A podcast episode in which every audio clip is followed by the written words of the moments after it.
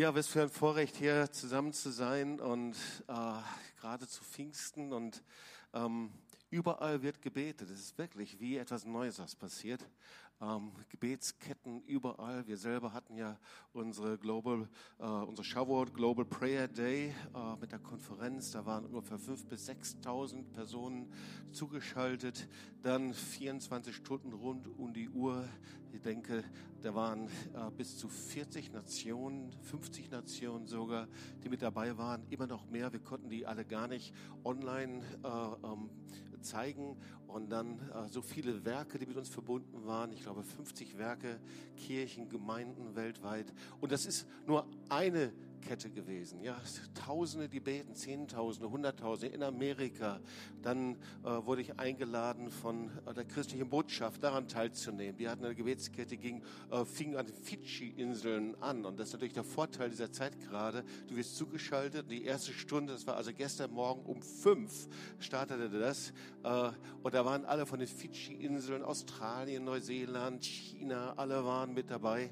Äh, und dann ging die Kette also von der christlichen Botschaft los los. Und dann äh, heute Morgen war ich eingeladen, äh, am Tempelberg mit dabei zu sein. Jehuda Glick, der hatte Tausende um sich versammelt und dann eben, äh, ich weiß nicht, 60, 70 ähm, waren dann online Pastoren, äh, auch äh, Knesset-Abgeordnete, die die Psalmen lesen. Und er ging in der gleichen Zeit, ging er dann auf den Tempelberg und wir sollten dann die Wallfahrtspsalmen lesen ich das Vorrecht, im Psalm 133 zu lesen, ja, wie der Tau Hermons herabfällt auf den Berg Zion. Ich meine, was für ein Vorrecht, oder? Oder wie eben das Öl vom Barte Aarons, okay, damit das kann ich nicht bieten, aber herabfließt. Also, aber das Öl, damit bin ich einverstanden. Die Kraft des Heiligen Geistes. Und so dürfte ich also heute schon äh, den Psalm 133 auf dem Tempelberg lesen was passieren alles für sehr starke Sachen. Es ist wirklich so, der Heilige Geist macht etwas, was wir vorher uns so nicht ausgedacht haben, was wir gar nicht einschätzen können. Deswegen der Anbruch einer neuen Zeit, einer anderen Zeit. Nicht unbedingt einer besseren, aber einer anderen Zeit. Ja, und wie war das Pfingsten? Die Ausgießung des Heiligen Geistes. Wissen wir ja, was da passierte. Ähm, die Jünger warteten auf den Heiligen Geist. Sie kamen zusammen und dann fiel der Heilige Geist auf sie und die erste Predigt bekehrten sich sofort tausend. Die erste Gemeinde wurde gegründet. Sie verteilten sich überall, aus allen Sprachen, Nationen waren sie mit dabei. Sie hörten das, wie sie in Sprachen äh, redeten. Sie verteilten sich. Sie gingen in die unterschiedlichsten Orten. Antiochia wurde Gemeinde gegründet, Ephesus, Korinth und überall. Sie durchdrangen den ganzen Erdkreis. So können wir nachlesen, Apostelgeschichte. Die Kraft des Heiligen Geistes mit Zeichen, Wunder war nicht mal aufzuhalten. Es war wirklich eine neue Zeit. So, und jetzt haben wir so etwas historisch Einmaliges, dass wir diese Corona-Krise haben und wir in Deutschland können wirklich dankbar sein, wie wir äh, da durchgehen konnten. Natürlich wissen wir noch nicht, was kommen wird, aber wenn wir in andere Nationen schauen, Amerika schauen, Lateinamerika und überall, wir sind irgendwie noch mittendrin. Und es ist immer die Frage, was sagt denn der Herr zu dieser Zeit? Und eines der Dinge, die eben wir immer wieder gehört haben, dass die Zeit zwischen Pessach und Schauwort und Pfingsten so wichtig war. Und jetzt haben wir eben diese Zeit hinter uns. Und die Erwartung und eine Ausgießen des Heiligen Geistes über alle Nationen, was wird da passieren? Irgendwas bricht Neues an die prophetischen Worte, die da waren, klar, natürlich, die Quarantäne, äh, das Wort, das immer wieder gekommen ist. Es ist der Weckruf Gottes. Es ist die Zeit, Gott zu suchen. Das heißt, in all dem, was wir erlebt haben, da war eben auch prophetisches Reden Gottes oder Social Distancing. Genauso auch, du bist nicht alleine. In der Zeit, in der Menschen isoliert waren, eben auch das Reden Gottes. Es ist die Zeit, die Gemeinschaft des Heiligen Geistes zu suchen, alles von ihm zu bekommen. Und ich bin überzeugt, dass es auch die Zeit ist, gerade jetzt, in der wir in die Zukunft schauen und denken, wow, was kommt wirklich jetzt ähm, wirtschaftlich auf uns zu? Was wird passieren? Glaube ich gleichzeitig auch, dass der Herr sagt, es ist die Zeit, in der ich mein Volk lehre zu verzichten. Und irgendwo sind wir ja auch drauf, irgendwo sind wir ja auch gezwungen dazu, oder? Gemeinschaft, Beziehung, Gottesdienste verzichten, Zellgruppen verzichten, Dinge bis hin zu, sogar zu äh, Grundrechten in so vielen Bereichen. Was möchte der Herr sagen? Und wir hören auch immer wieder, so, es wird nicht immer nur einfach besser oder wir kehren nicht wieder zurück zu dem, was vorher gut war, vielleicht auch nicht so gut war. Sondern in der Bibel lesen wir, es wird alles erschüttert, was erschüttert werden kann. Und das heißt, es ist eine andere Zeit, eine neue Zeit, nicht unbedingt die glorreiche Zeit, aber auch eine Zeit, in der Gottes Herrlichkeit und Licht durchbricht und wir wirklich etwas erleben müssen. Und das ist das, worüber eben Petrus gepredigt hat in Apostelgeschichte 2, 16 bis 21. Joel 3, 1 bis 5, darüber predigt er. Und es soll geschehen in den letzten Tagen, spricht Gott. Da will ich ausgießen von meinem Geist auf alles Fleisch. Und eure Söhne und eure Töchter sollen weiß sagen und eure Jünglinge sollen Gesichter sehen, eure Alten sollen Träume haben. Und auf meine Knechte und auf meine Mägde will ich in jenen Tagen von meinem Geist ausgießen und sie sollen weiß sagen. Und ich will Wunder tun. Oben am Himmel und Zeichen, unten auf Erden, Blut und Feuer und Rauchdampf.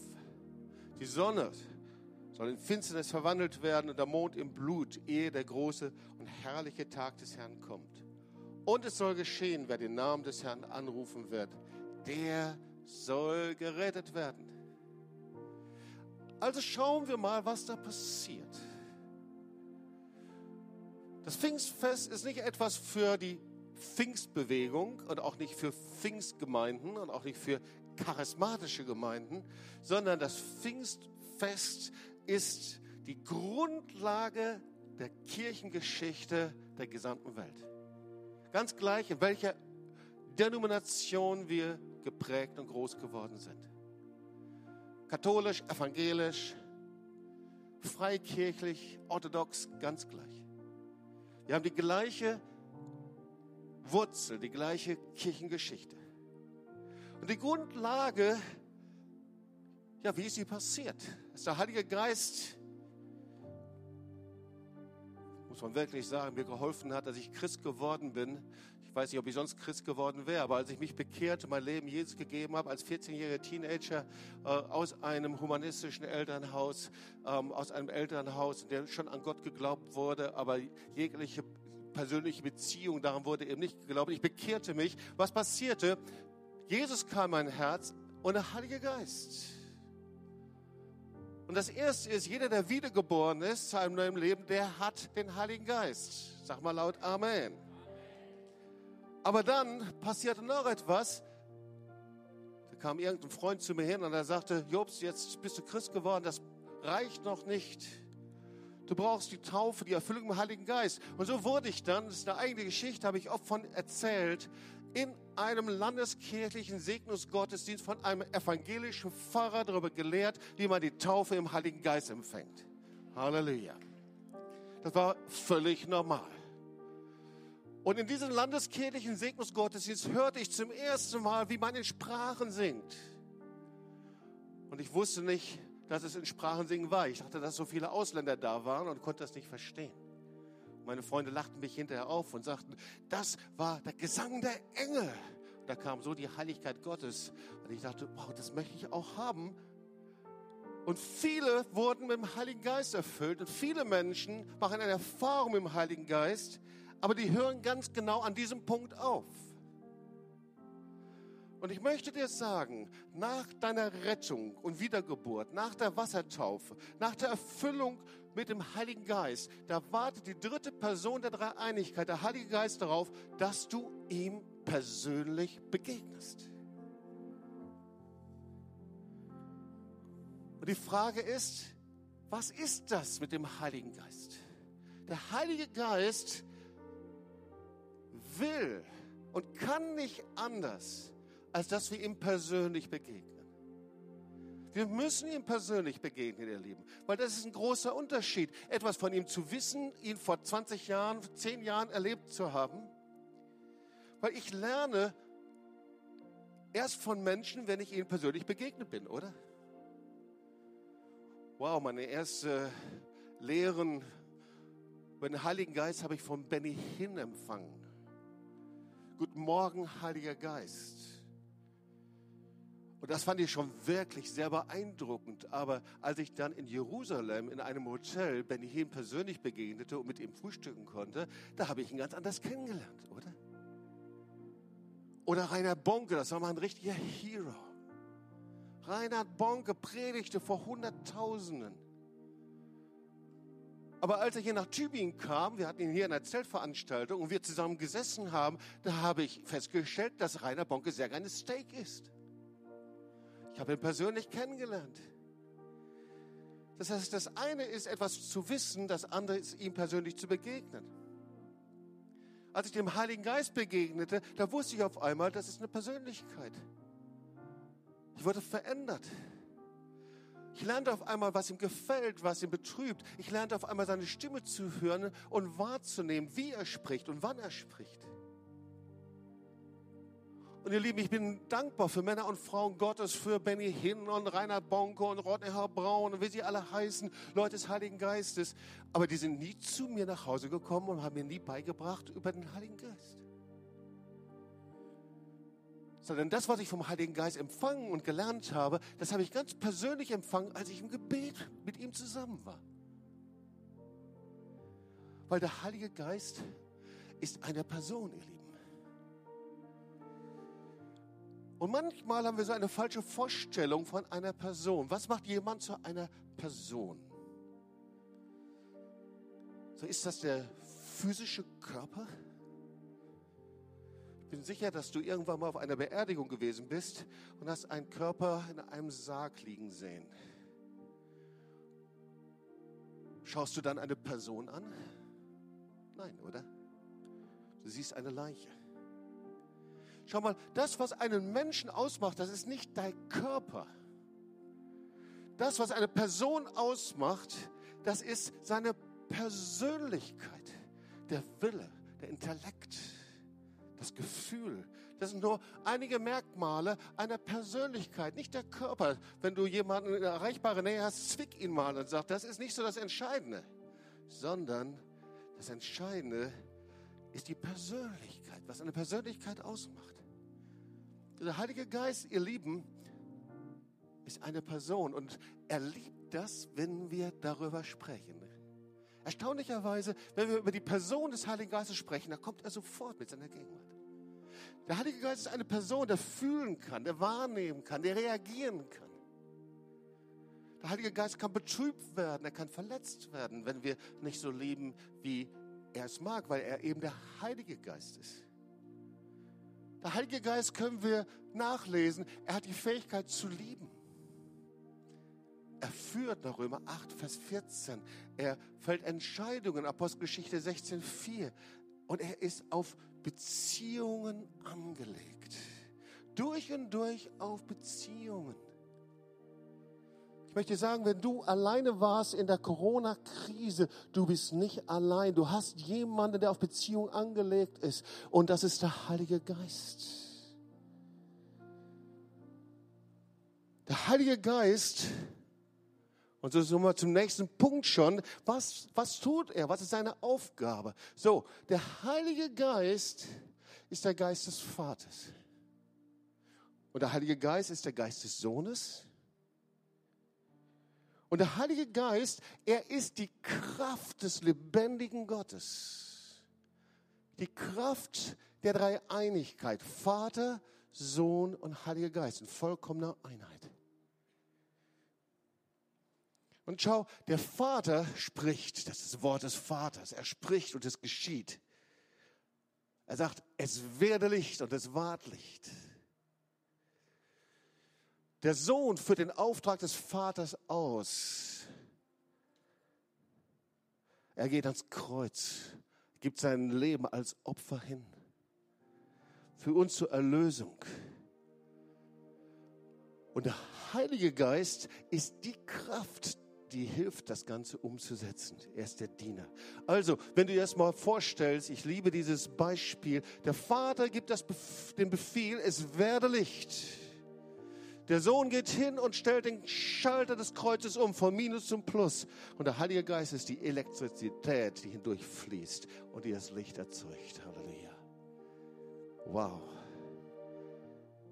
Und doch ist der Heilige Geist eine Person, stimmt's? Und jetzt kommen wir zu dem Punkt, der mir so wichtig ist. Er ist eine Person und er ist der Geist der Gemeinschaft. Ich möchte etwas sagen.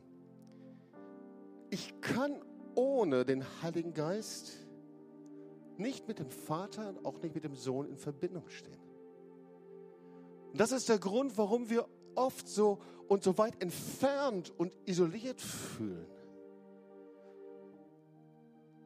Warum wir das Gefühl haben, ich habe mich doch bekehrt, ich habe mein Leben Jesus gegeben, ich glaube, dass der Vater mich liebt, aber ich komme nicht in Verbindung. Da ist wie etwas, was fehlt.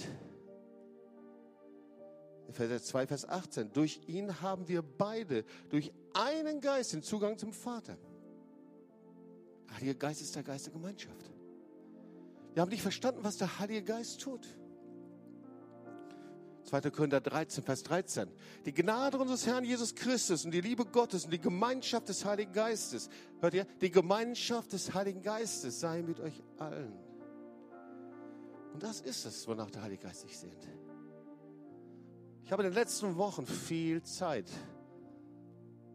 mit dem Heiligen Geist verbracht und ich denke, viele, viele von uns ebenso. Und was ich empfunden habe, dass auch wenn ich eine starke Sehnsucht habe nach der Gemeinschaft mit Gott, sie niemals stärker sein kann als die Sehnsucht des Heiligen Geistes nach meiner Person und nach mir. Der Heilige Geist, oh, er sehnt sich so sehr, mit dir Gemeinschaft zu haben, viel mehr als du jene Gemeinschaft und Sehnsucht haben kannst. Und da geht es nicht um ein Gebet, wo ich dann bitte und bete und flehe und bettle, sondern es geht um Gemeinschaft, Beziehung, genießen. Und als ich den Heiligen Geist kennenlernte, dann fing ich an, auf ihn zu warten. Ich lernte auf einmal, dass ich nicht loslege und, und eine ganze Palette von Gebetspunkten abbete und durchbete, sondern der Heilige Geist sagt, ich möchte kommen, warte auf mich. Und da, als ich allein im Zimmer war, kam die Gegenwart des Heiligen Geistes. Und ich verbrachte die beste Zeit. Er kam mit seiner Kraft, mit seiner Salbung, mit seiner Herrlichkeit. Der Heilige Geist ist ein, Geist der Gemeinschaft. Ich kann ohne den Heiligen Geist keine Gemeinschaft haben mit Jesus. Und ich werde nichts über Jesus kennenlernen. Ich kann den Vater nicht kennenlernen, nicht ohne den Heiligen Geist. Und nach Pfingsten waren die Jünger in so einer Gemeinschaft mit dem Heiligen Geist. Er wurde ein Teil ihres Dienstes. Du kannst es nachlesen. Der Heilige Geist führte sie, der Heilige Geist leitete sie, der Heilige Geist sprach zu ihnen. Oh, der Heilige Geist ist so empfindsam. Der Heilige Geist, der kommt nicht einfach krachen wir und, und ohne dass wir ihn einladen. Dann bist du in deinem Zimmer und du bist gefangen in all den Gedanken und all den Sorgen, in all den Nöten. Und er will eingeladen werden. Und dann fängt er nicht an zu sprechen, bis wir nicht anfangen, mit ihm selber zu sprechen. Und dann passiert etwas Erstaunliches. Dann passiert etwas Erstaunliches. Wenn du so Gemeinschaft hast mit dem Heiligen Geist, dann verwandelt er dich in das Bild Jesu. Ich habe mir oft überlegt, wie kann das eigentlich sein? Es gibt Christen, die sind Jahr und Jahr und Jahr um Jahr mit Jesus unterwegs und die werden nicht verändert die sehen immer noch so frustriert aus wie vor zehn Jahren.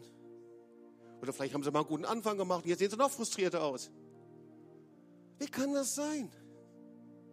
Ich habe mich gefragt, wie kann das sein? Wir sind Jahr um Jahr mit dem himmlischen Vater unterwegs, haben 20 Vaterschaftsseminare hinter uns, unzählige Seelsorgeseminare. Aber die Mundwinkel hängen immer noch nach unten. Und da sind wir, haben wir das, Enten, das Renten, nicht das Entenalter, sondern das Rentenalter erreicht. Und dann sprechen wir immer noch davon, aber ich brauche mal einen Durchbruch. Schau mal, der Schlüssel ist die Gemeinschaft mit dem Heiligen Geist. Weil niemand anders kann dich verwandeln in das Bild Jesu als der Heilige Geist.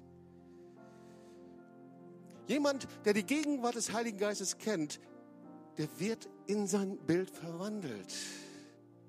Jemand, der Gemeinschaft hat mit dem Heiligen Geist, ich werde automatisch verwandelt in sein Bild. Wenn du mit dem Heiligen Geist unterwegs bist, dann bekommst du, so sagt das Wort Gottes, und nimm dieses uralte Wort, die Gesinnung Jesu. Also Jesus wird nur in einem Leben, das vom Heiligen Geist erfüllt ist, verherrlicht. Wir brauchen den Heiligen Geist. Das ist nicht eine charismatische Erfahrung ab und zu mal im Gottesdienst, in dem du Sprachen singst, dann wieder nach Hause gehst. Das ist das, was zu Hause passiert. Meine Zeit, deine Zeit mit dem Heiligen Geist. Schau mal, und jede Handlung, alles, was wir tun, das spiegelt das wieder, womit wir unser Leben ausfüllen. Das sagt auch die Bibel. Naja, klar, also wenn ich von morgens bis abends die schlechten Nachrichten lese, dann wird aus meinem Herzen eben werden schlechte Nachrichten herauskommen, die neuesten Nachrichten. Ich spiegele das wieder, das, was ich anschaue. Oder wenn ich mir eben Film um Film um Film reinziehe, dann werde ich eben nur von Film erfüllt sein. Aber wenn du mit dem Heiligen Geist erfüllt bist und von seiner Gegenwart, die wird stärker, dann sagt das Wort Gottes, dann wirst du etwas Erstaunliches erleben. Du bekommst die Gesinnung Jesu. Du wirst verwandelt in das Bild Jesu. Der Heilige Geist transportiert das. Der Heilige Geist macht es. 2. Korinther 3, Vers 18. Im Anschauen seines Bildes werden wir verwandelt in sein Bild. Und jetzt kommen wir zu einem ganz wichtigen Punkt. Das ist der sechste Punkt, die prophetische Botschaft von Philippa 2, 5 bis 11. Seit ungefähr zwei Wochen, vielleicht ist es etwas weniger, zehn Tage, beschäftige ich mit Philippa 2, 5 bis 11. Der sagte und ermutigte mich nochmal und sagte, Jobs, ich möchte gerne, dass du das auswendig lernst. Und da war der erste Satz, übrigens sehr stark von Luther geprägt, aber der etwas ganz Wichtiges ausdrückt. So seid unter euch gesinnt, wie es der Gemeinschaft in Jesus Christus entspricht. Und ich habe gedacht, ehrlich gesagt, Herr, diesen Satz, den habe ich schon seit 20 Jahren nicht kapiert. Den finde ich so altertümlich gesinnt entspricht. Und dann ging es weiter. Er, der in göttlicher Gestalt war, hielt es nicht für einen Raub, Gott gleich zu sein. Okay, verstehe ich. Sondern entäußerte, entäußerte und äußerte sich selbst. Was für ein merkwürdiges Wort, Herr. Und, ich, und er nahm Knechtsgestalt an, war den Menschen gleich der Erscheinung nach als Mensch erkannt. Er erniedrigte sich selbst und ward gehorsam bis zum Tod ja zum Tode am Kreuz. Und dann dieses Wort, darum hat Gott ihn erhöht. Aha, wenn er es nicht getan hätte, hätte Gott ihn nicht erhöhen können. Das heißt also, hier gibt es eine Folgewirkung, die auch für uns wichtig ist. Und ich schaute mir mal diese Punkte an und ich habe euch mal, ja, jetzt nach Bible Talk machen wir das ja immer, dass wir die wichtigen Punkte immer dann rot ankreuzen, ja oder irgendwie unterstreichen. Das haben wir jetzt von allen Bibellehrern, von Florian gelernt und Rahel und Heinz und wie auch immer sie heißen.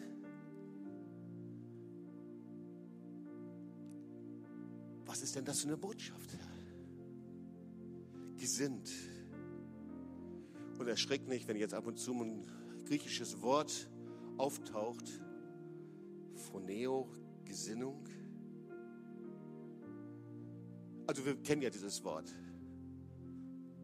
auch negativ zusammen, Gesinnungsüberprüfung, Gesinnung, was ist das? Ja, es gibt antisemitische Gesinnung, demokratische Gesinnung, christliche Gesinnung, humanistische Gesinnung. Was ist eine Gesinnung?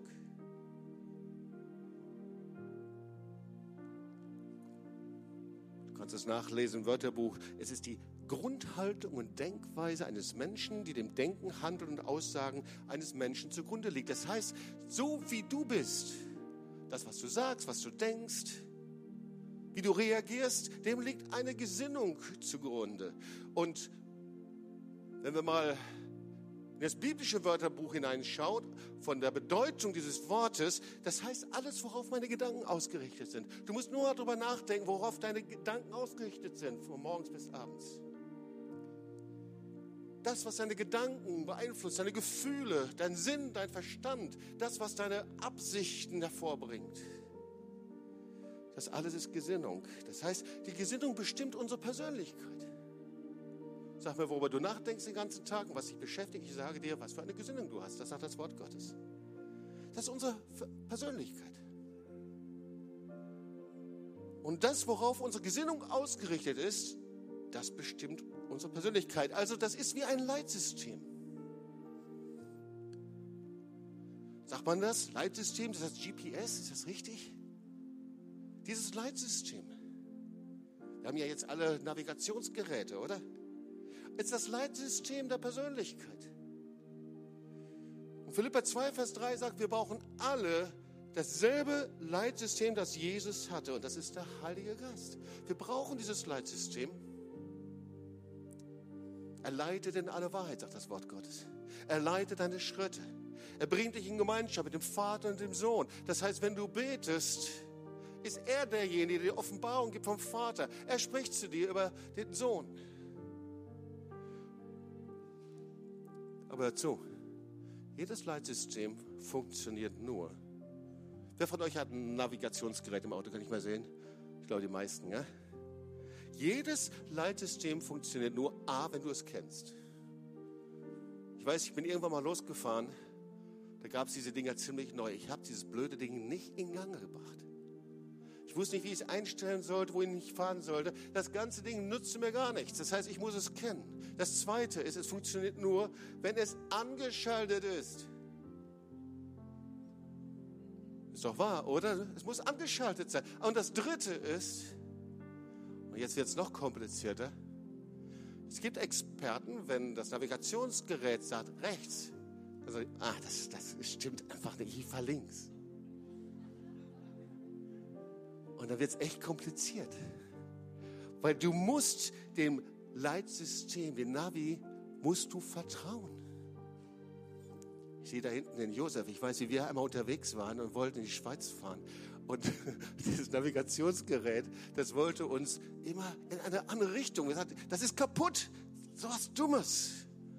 Und wir fuhren in eine völlig andere Richtung. Wir kamen drei Stunden zu spät. Also du musst ihm vertrauen genauso ist es im Heiligen Geist auch.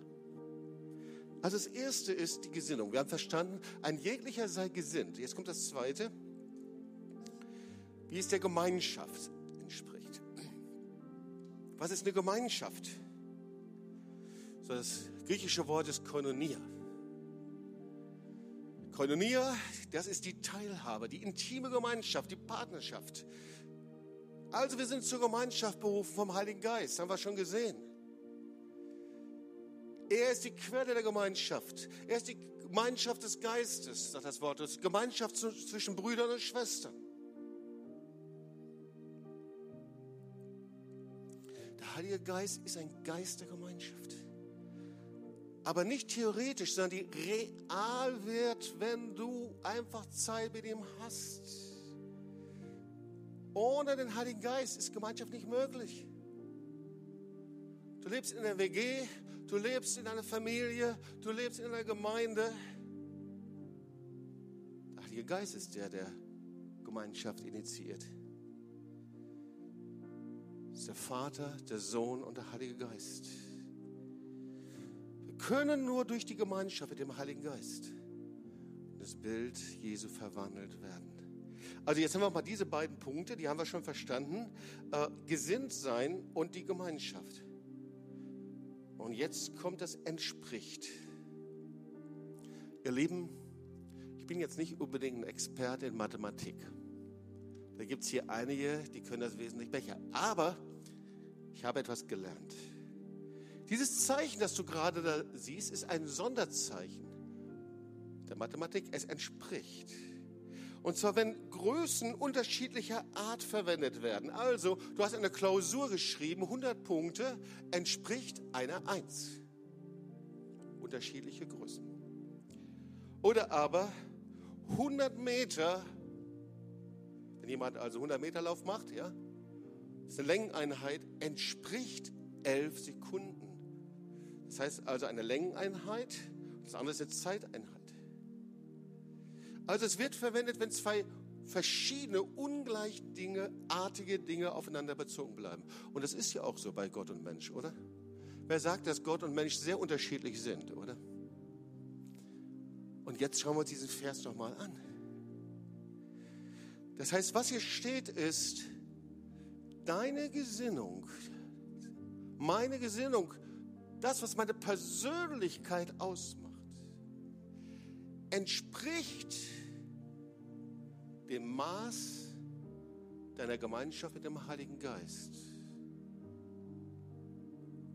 Und in dem Maß, in dem du mit dem Heiligen Geist zusammen bist, entspricht das, dass du verwandelt wirst in das Bild Jesu. Die Zeit, die du mit dem Heiligen Geist verbringst, in der Gemeinschaft mit ihm, die verwandelt dich. Da geht es nicht nur um Autorität, nicht nur um Salbung, nicht um Manifestation. Sondern weißt du, dass Gott das möchte, dass wir alle verwandelt werden, das Bild Christi, dass nur so wir vor ihm bestehen können? Das Maß, das wir mit ihm verbringen. Er führt dich in alle Wahrheit. Er offenbart alle Geheimnisse. Und die Frage ist, wenn wir so verwandelt werden sollten in das Bild Christi, was ist denn die Gesinnung Christi? Was ist das Bild Christi? Das lesen wir auch im Philippa 2. Und ihr Lieben, lasst uns das hören. Es ist nicht wahr, dass wir uns irgendwann mal bekehren und dann versuchen wir mal recht und schlecht als Christen zu leben und hoffentlich kommen wir dann irgendwann mal beim Herrn an und haben dann noch so einen Stempel, so einen Ausweis, der zerfleddert ist und alt, unser Himmelsausweis, und dann bekommen wir noch gerade einen Himmel. Das ist nicht so. Gott hat einen Plan mit deinem Leben und mit meinem Leben. Einen herrlichen, wunderbaren Plan. Keinen stressigen Plan. Etwas ganz Souveränes, ein ganz Herrliches. Ich werde dich verwandeln das Bild Christi. Was ist die Gesinnung Christi? Darüber wird hier geschrieben. Seid so gesinnt, wie es der Gemeinschaft in Christus Jesus entspricht. Was ist denn Jesus? Wenn wir Jesus nachfolgen, dann heißt es doch, wir wollen seinem Vorbild nachfolgen, oder? Wenn wir ihm nachfolgen, dann heißt es doch, wir wollen so sein wie er. Nach seinem Vorbild sagen manche Übersetzungen hier. Und da steht, er entäußerte sich selbst. Und ich frage mich, ob das die Zeit ist, zu Pfingsten, in der Herr sein Volk, dich und mich, uns etwas lehrt. Sich entäußern, dieses alte Wort Kinoo, das heißt, er schüttete alles aus, was er hatte. Er, der lebendige Gott, der Schöpfer des Himmels und der Erde, der von Anfang an in der Schöpfung mit dabei war, der Schöpfer des Universums, er gab alles auf. Er entleerte sich selbst. Und eigentlich heißt es, er verzichtete auf Rechte, auf Vorteile, auf Gerechtigkeit. Jesus gab seine Stellung auf, Gott gleich zu sein indem er Mensch wurde. Er verzichtete auf sein Recht. Wenn du mal darüber nachdenkst, entleeren, was passiert, bitte verzeiht dieses etwas unsympathische Beispiel. Wenn ein Magen entleert wird, verliert und verliert der Körper seine Kraft, oder? Wenn ich nicht wieder esse, wenn er leer bleibt. Ich verliere auf einmal Kraft. Herr, meinst du das, was passieren soll gerade? Oder aber, wenn der Tank eines Autos entleert wird, was passiert dann? Da verliert das Auto seinen Antrieb. Jesus verzichtete auf alles. Auf seine Rechte, Besitz, Vorteile, auf seine Gerechtigkeit, äh, auf sogar Gott gleich zu sein. Und ich sehe, wir sind gerade in der Phase, passieren so viele Dinge. Der Herr fragt uns, bist du bereit, Ja zu sagen zum Verzicht? Bist du bereit sein, ohne zu murren und zu kämpfen? Ja, bis dahin sogar, Gott gleich zu sein. Ich muss an Grundrechte denken. Ist hier ein prophetisches Beispiel von dem, was Gott tut? Wer bereit ist, sehen wir hier zu verzichten, dazu Ja zu sagen, der wird, und das sehen wir in Philippa 12, 5, 5 bis 11, wer bereit ist, sich zu erniedrigen, sich zu beugen, um Jesu Willen wirklich zu dienen, zum Knecht zu machen für andere, das ist die Gesinnung Jesu. Da folge ich den Fußstapfen Jesu und Jesus sagt, das sind die, die ich hochheben werde. Er entäußerte sich selbst. Komme zum Ende der Predigt. Die anderen Punkte werde ich sehr wahrscheinlich im nächsten Gottesdienst weiter predigen und du kannst dir das hier anhören. Aber was sind noch die Kennzeichen? Er wurde zum Diener. Das ist die Gesinnung Jesu. Das ist zu dienen, nicht mehr meins zu suchen. Die Gesinnung Jesu ist, er wurde gehorsam. Er gehorsam bis zum Tod ans Kreuz und er demütigte sich. Ich glaube, dass wir für eine Ausgießung des Heiligen Geistes beten, dann ist das der Geist, der diese Gesinnung Jesu in uns hineinpflanzt. Sind wir bereit dazu? Komm, lass uns aufstehen. Wir wollen zusammen beten.